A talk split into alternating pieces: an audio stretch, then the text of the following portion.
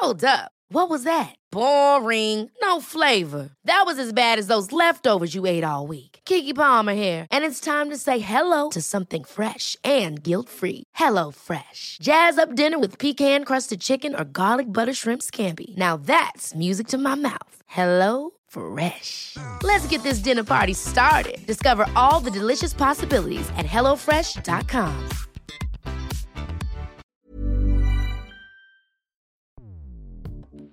Escuchas. Escuchas. Escuchas un podcast de Dixo. Escuchas Bien Comer con Fernanda Alvarado. Es una ciudad que se construyó con las poblaciones rurales que empezaron a llegar de la provincia y la gente empezó a preparar la cocina, la comida que ellos hacían en sus pueblos. Y así se enriqueció la cocina chilanga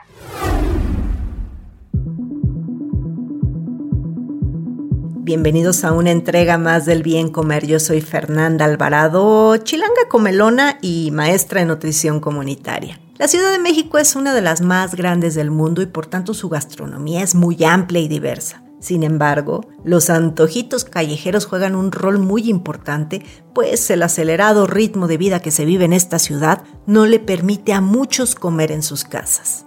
Dentro de los antojitos callejeros más populares resaltan evidentemente los tacos, desde estos de guisado que venden afuera de las oficinas en las cajuelas de los coches, pasando por los famosísimos de suadero, esos típicos de puesto de lámina blanca, hasta llegar a las famosísimas taquerías, donde venden el taco rey de reyes de todo Chilango, o sea, el taco al pastor.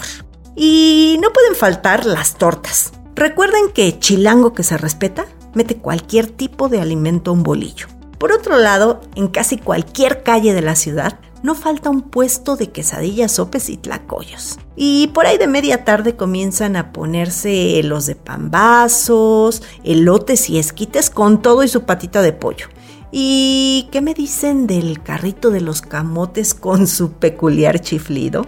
En fin, la lista de los antojitos chilangos callejeros es larguísima y para platicar sobre ellos me acompaña Yasmín Martínez. Ella es periodista gastronómica y publirelacionista, fundadora del muy divertido proyecto de divulgación gastronómica Food Police y de la agencia de relaciones públicas Comida Counseling. Ya es un gusto tenerte por primera vez en los micrófonos del Bien Comer. Bienvenida. Muchas gracias, Fer. Después de tanto tiempo, pues después de tanto tiempo de seguirnos en redes, pues por fin estoy aquí. Gracias por la invitación. No, yo feliz. Y para quien no conozca a Yasmín, o mejor conocida en el mundo de las redes sociales como Food Police, su cuenta de Instagram es de verdad una verdadera gozadera literal. Publicas pues de todo, publicas desde la comida más fancy hasta los antojitos callejeros que cada vez que los veo, la verdad es que yo babeo entre tus micheladas y tostadas y lugares este, donde vas a comer mariscos que, o sea, en serio, en serio, en serio, aunque haya comido, babeo cada que veo tu cuenta, les recomiendo que se vayan a dar una vueltecita por allá. Pero bueno, escogimos, habría muchos temas que tratar contigo, pero hoy vamos a hablar de antojitos chilangos. Entonces, cuando hablamos de antojitos chilangos, ¿a qué nos referimos, Jazz? Yo creo, Fer, que nos referimos a un crisol eh, somos un país todavía bien centralizado y a la Ciudad de México llega gente de todos lados. Es una ciudad que se construyó con las poblaciones rurales que empezaron a llegar de la provincia y la gente empezó a preparar la cocina, la comida que ellos hacían en sus pueblos. Y así se enriqueció la cocina chilanga, que también es una cocina muy basada en el maíz. Y aquí encontramos maíz por todos lados. Está como ese, ese dicho, ¿no? De que chilango, pues es la gente que, venía de fuera y que llegó a, vivir a la Ciudad de México, pero yo creo que el chilango nos referimos ya en el día a día, pues al habitante de la Ciudad de México, ¿no? Y está este refrán de que los chilangos, vamos decir, que los chilangos metemos todo en un bolillo. Yo diría que más bien en una telera, que hablábamos fuera del aire de la diferencia entre uno y otro. Y, creo que en, en la Ciudad de México no hay límites a la, a la imaginación de lo que se pueda hacer. Y los antojitos van desde la fritanga tradicional, ¿no? Hablábamos de los machetes, estas quesadillas gigantescas de que, ¿cuánto miden los machetes? ¿Como un metro? Ole, ¿crees que un metro? Pues por lo menos sillas, yo creo que se andan sobre un metro. Ahorita que le estoy calculando entre, entre dedos, pero sí, bueno, para las personas que nos escuchan de otros lugares, pues un machete sería como una quesadillotota, ¿no? Ajá, eh, eh, eh, con queso, eso cabe, cabe mencionar. Yo, yo no soy de aquí, yo soy de Toluca y y cuando llegué me costaba un poco de trabajo eso de pedir quesadillas en los puestos. Al final lo entiendes, lo aceptas, no vas a cambiar nada, no tienes por qué hacerlo tampoco. Y bueno, aquí en la Ciudad de México, las quesadillas no necesariamente llevan queso. Si tú quieres que te den una quesadilla con queso, tienes que hacer la aclaración antes de que te decepciones. Los antojitos chilangos son, son ese universo donde todo cabe y van, te digo, desde esto, como los machetes, que pues son sencillos, realmente lo único que tienen es que son muy grandes, hasta los esquites con lo que les quepa encima, ¿no? Menudencias de pollo, tuétano, eh, también los puedes poner encima de unos doritos y encima echarles todavía más queso amarillo. Los antojitos en la Ciudad de México no tienen límites. Sí, y creo también que somos un poquito extravagantes. O sea, esta parte de eh, que se pone de moda de repente, el vamos a hacer, como bien lo dijiste, todo metemos a un bolillo, pero esta parte de vamos a hacer una torta, pero ¿qué tal que en lugar de telera o bolillo utilizo una concha, ¿no? O qué tal que al pan de muerto le ponemos eh, chocolates turín, o sea, hacemos como pues como muchas innovaciones que a mi gusto, digo, algunas, pues en la cocina yo creo que todo se vale y como siempre digo, el respeto al plato ajeno es la paz, pero hay unas que sí caen como en una exageración horrible, ¿no, Jazz? Pues sí, creo que hay cosas que, que puede que ya no funcionen, pero yo considero, Fer, que todo este lenguaje visual de la comida ha sido modificado pues por el uso de redes sociales entonces, entre más llame la atención, más instagrameable, más tiktokeable sea tu video, pues más poder tienes o más posibilidades tienes de viralizarlo y de vender y de que la gente diga, yo quiero ir a ese lugar donde tienen la pizza de enchiladas, porque lo vi en Instagram.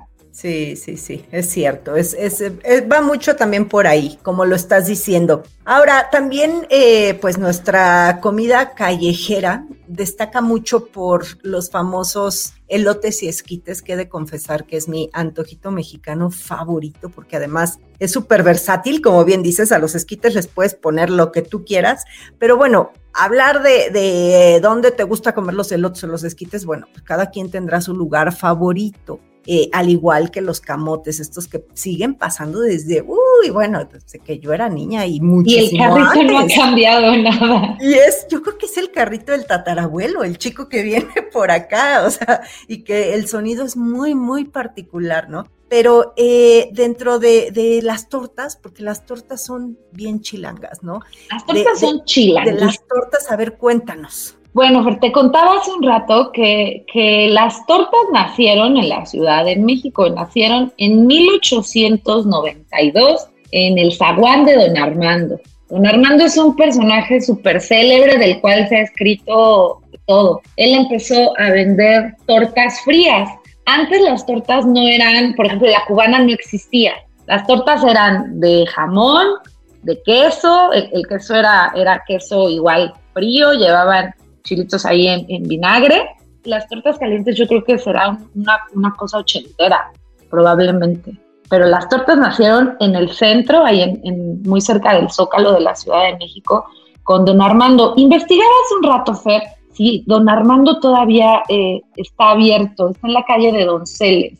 Pero por ahí encontré una nota de la revista Chilango donde dice que tuvo que cerrar en enero porque no llegó a un acuerdo con el arrendador. Entonces, pues me llevo de tarea a investigar si todavía están en funciones en el centro, pero tienen sucursales, tienen una sucursal aquí en la colonia del Valle, por la cual el otro día pasé y dije, ah, chis, esta es una tortería Armando, ¿será la, será de las originales? Y sí, es de la misma familia. Tienen también otra en la colonia Cuauhtémoc. Y de verdad, las tortas Armando ya venden tortas calientes. En alguna entrevista don Armando dijo que pues cuando se pusieron de moda tuvo que empezar a venderlas pero siguen teniendo las clásicas eh, con las que empezaron, jamón, queso blanco, queso de puerco, que el queso de puerco fer, ese es otro antojito que hasta donde yo sé, solo se consume aquí en el centro y en Chiapas, por allá, no es muy popular fuera de, estas regiones. Ya, ¿a ti te gusta? A mí sí. Fíjate que el queso de puerco, yo, la gente que me conoce sabe que soy muy especial con los embutidos, pero el queso de puerco me gusta, me gusta muchísimo. Una torta, como bien dices, fría, con aguacate, queso eh, blanco, pero obvio no queso Filadelfia y eso, sino un queso canasto, o sea. Queso crema o quesito panela también. O sea, un queso panela, sí, ándale, que le pongas con el queso de puerco, es delicioso. Y un bolillo, no más. Hotelera si quieres, lo que tú quieras, ¿no?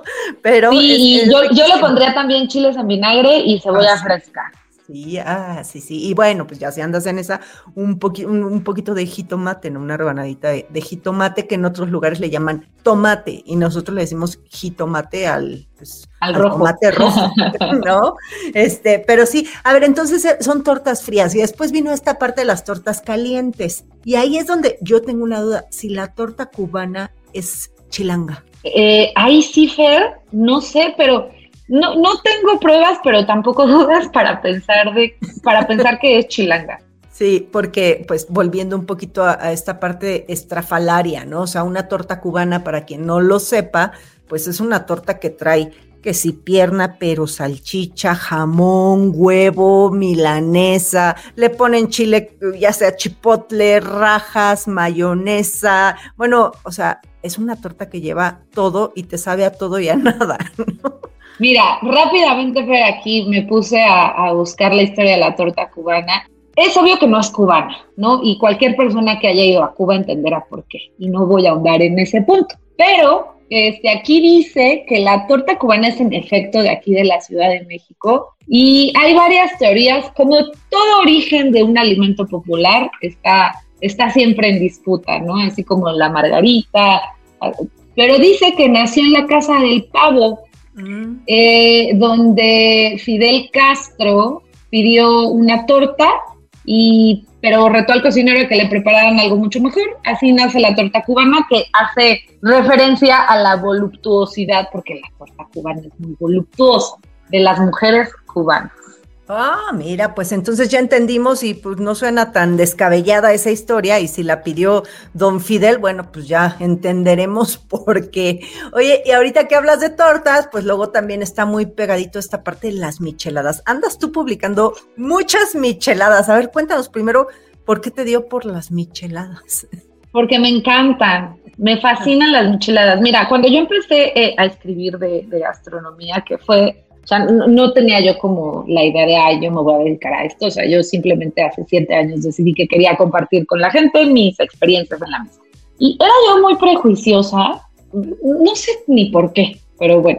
Entonces yo era de esas personas que decía, ay, no, no, ¿cómo le vas a poner gomitas a cerveza? O sea, que un día las probé y dije, órale, sí está, está bueno. Partamos de la idea de que la cerveza que se consume en México pues no es una cerveza muy compleja, perdón, señores cerveceros. O sea, la, Corona es una cerveza ligerita a la que si la avientas un limón no le pasa absolutamente nada. No es que nos... Ya ahora con las cervezas artesanales, las mismas comerciales, hay algunas como mucho más complejas porque el mercado así lo ha pedido. Pero una Tecate o una cerveza 2X Lager, no les va a pasar nada. Entonces, a mí me gusta mucho como, mira, esté cruda o no esté cruda, me, gusta pues una cervecita con limón y con sal.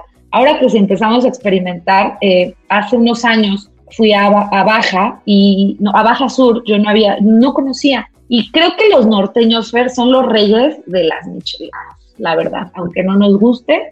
Probé en, cerca del, del pueblo de Todos Santos, bajé, me bajé del carro, llegué a un expendio que decía micheladas, dije, a ver, yo quiero una michelada. Bueno, Fer, era un micheladón de estos como vaso de agua de la Michoacana. traía pues su preparado, ya sabes, de salsas, con alguna salsa picante local, que allá hay muchas. Se me está haciendo agua la boca, mira. Y tenía hasta abajo, tenían unas ciruelas curadas con sal, que cuando que son secas, pero se empiezan a hidratar con la cerveza y se empiezan a deshacer. Y eso es delicioso. Encima tenía pepino, rodajas de naranja, carne seca, y unos dulces que venden por allá que se llaman rielitos, que son dulces de pasta de tamarindo, también así como aciditos. Hijo, no, qué cosa más deliciosa, nunca lo olvidaré. Yo estoy salivando ya. Yo también. Yo creo que terminando me voy a tener que hacer una michelada. Creo que eh, ese es como el episodio que recuerdo que dije, no, esto es lo mío. Y, y ahora cada que viajo, me gusta pues como probar las micheladas de, de los lugares. Y aquí en la Ciudad de México hay unas buenísimas, sensacionales, extravagantes, como decíamos hace un ratito. ¿En dónde están esas micheladas? Mis favoritas eh, las venden en una marisquería en el centro que se llama El Caguamo.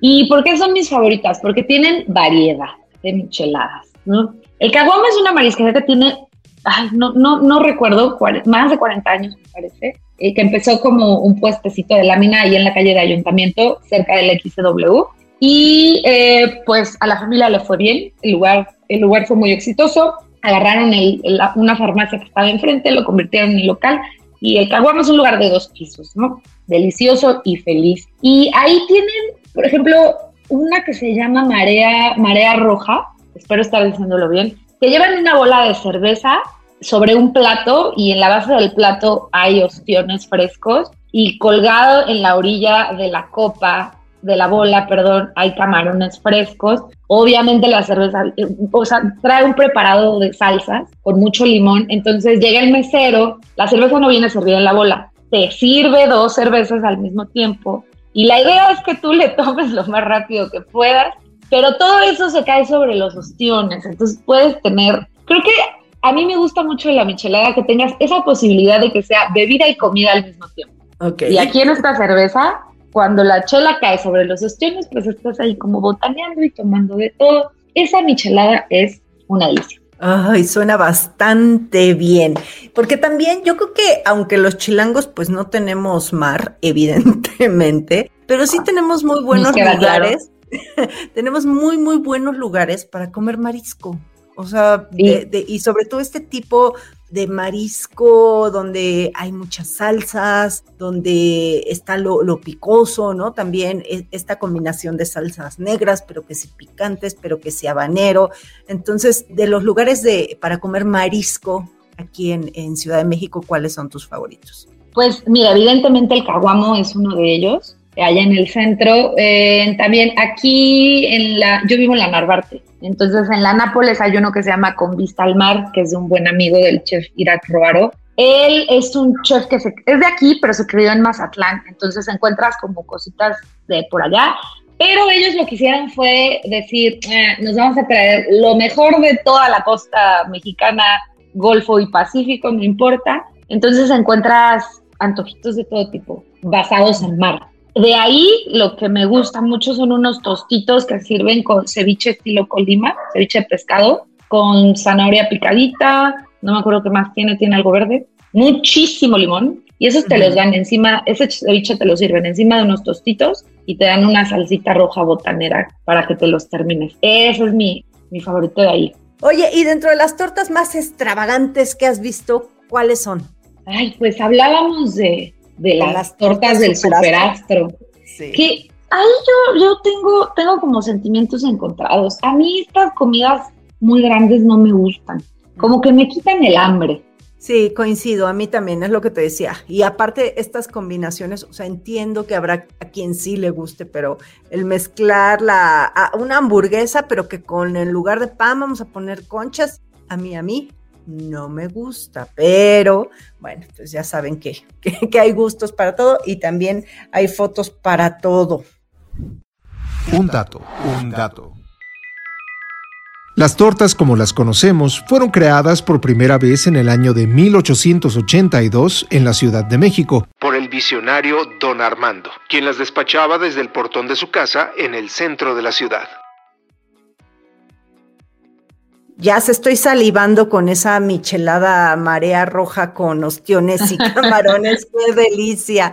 Eh, ¿Con qué te gustaría que se quede la audiencia? Pues con la invitación a venir a la Ciudad de México. Ya somos un montón, pero pues pueden venir de paso. Creo que es el destino gastronómico de México. No porque, o sea, tenemos Oaxaca, tenemos Mérida, tenemos Baja, que son destinos sensacionales, pero en Baja no encuentras lo de Oaxaca. Y en Oaxaca eh, sí encontrarás algunas cosas, ¿no? Pero la oferta, la oferta que tenemos gastronómicamente y de todos los segmentos, si tú te quieres gastar cinco pesos o si tú te quieres gastar cinco mil, hay y bien. Así es, como lo platicábamos hace ratito, en la gastronomía de Ciudad de México, pues se refleja parte de la gastronomía de todo el país, ¿no? Y hay excelentes chefs, hay excelentes lugares y sobre todo pues esta diversidad de, de, comer desde un puesto de comida callejera como la que estuvimos platicando hoy hasta los mejores restaurantes del mundo incluso. Sí, la Ciudad de México es un paraíso para cualquiera que, que busque comer bien en un viaje. Jazz, ¿dónde te pueden encontrar? ¿Dónde pueden ver esas maravillosas fotos que publicas? Fotos y videos, Fer. Chequen uno de ostiones que acabo de subir que les va a enloquecer. Esos son ostiones tabasqueños. Me pueden encontrar como Footballist MX en todas mis redes. Ahí está. Y en especial, bueno, donde yo la sigo y soy muy fan, es en Instagram, que ya saben que a mí me pueden encontrar como Bien Comer por esa red social y también en YouTube. Muchísimas gracias, Yasmín, por. Gracias a ti, Fer. Gracias por invitarme. Me la pasé muy bien. Me encanta hablar de comida. Adiós. Bye.